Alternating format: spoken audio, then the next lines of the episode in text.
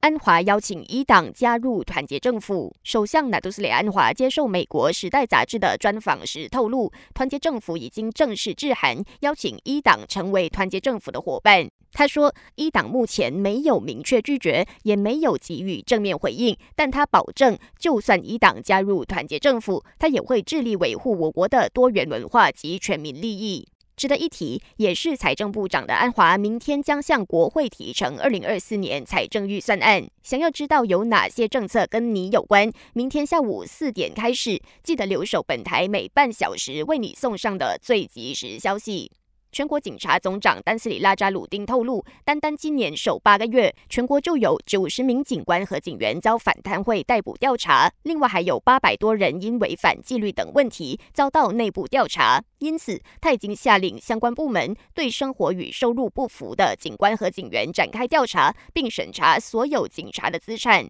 为了提升警队的廉政水平，拉扎鲁丁早前建议政府把生活在贫穷线下的新入职普通警员的起步薪水从目前的一千四百四十一令吉调高至最低薪金一千五百令吉。对此，内政部长纳杜斯里塞夫丁表示，部门已经就这个课题展开内部讨论，并承诺一定会找出一个理想的解决方案。